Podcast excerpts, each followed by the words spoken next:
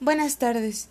Seguiremos hablando sobre las entrevistas y es momento de hablar en específico de la entrevista laboral. Es quizá el punto más decisivo de la contratación del personal para una empresa, porque permite descubrir las verdaderas fortalezas o debilidades de cada candidato.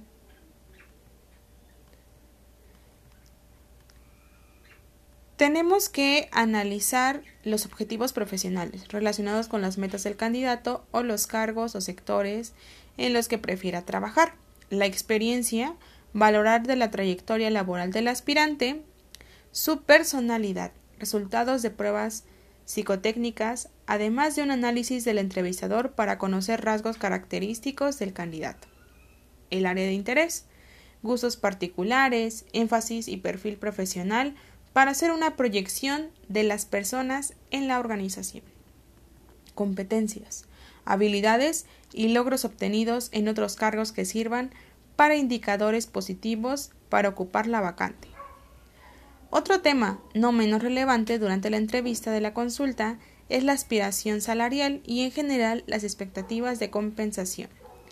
En la categoría de intereses y pasatiempos se hacen preguntas específicas para conocer aspectos individuales del candidato que pueden influir a corto, mediano plazo en el desempeño laboral.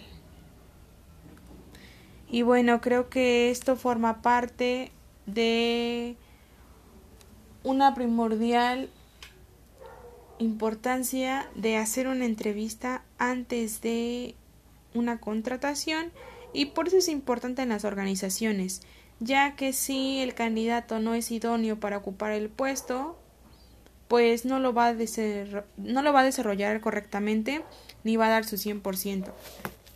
Es por eso que los principales factores deben ser la comunicación, el trabajo en equipo, este, el ritmo del trabajo, el tipo de temperamento, para saber si colocarlo en un puesto en específico le va a ayudar a él o a la empresa o al contrario puede perjudicar eh, su labor y también los, los entornos en los que él se encuentre con sus compañeros, obreros, etcétera. Porque no todos comparten los mismos gustos ni preferencias para poder llegar a un acuerdo.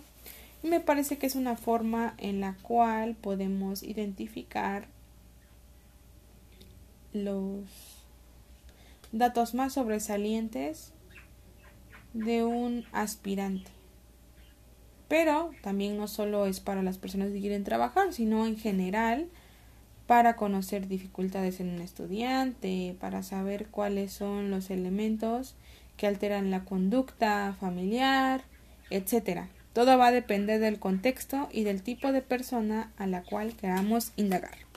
Y bueno, eso sería todo. Gracias.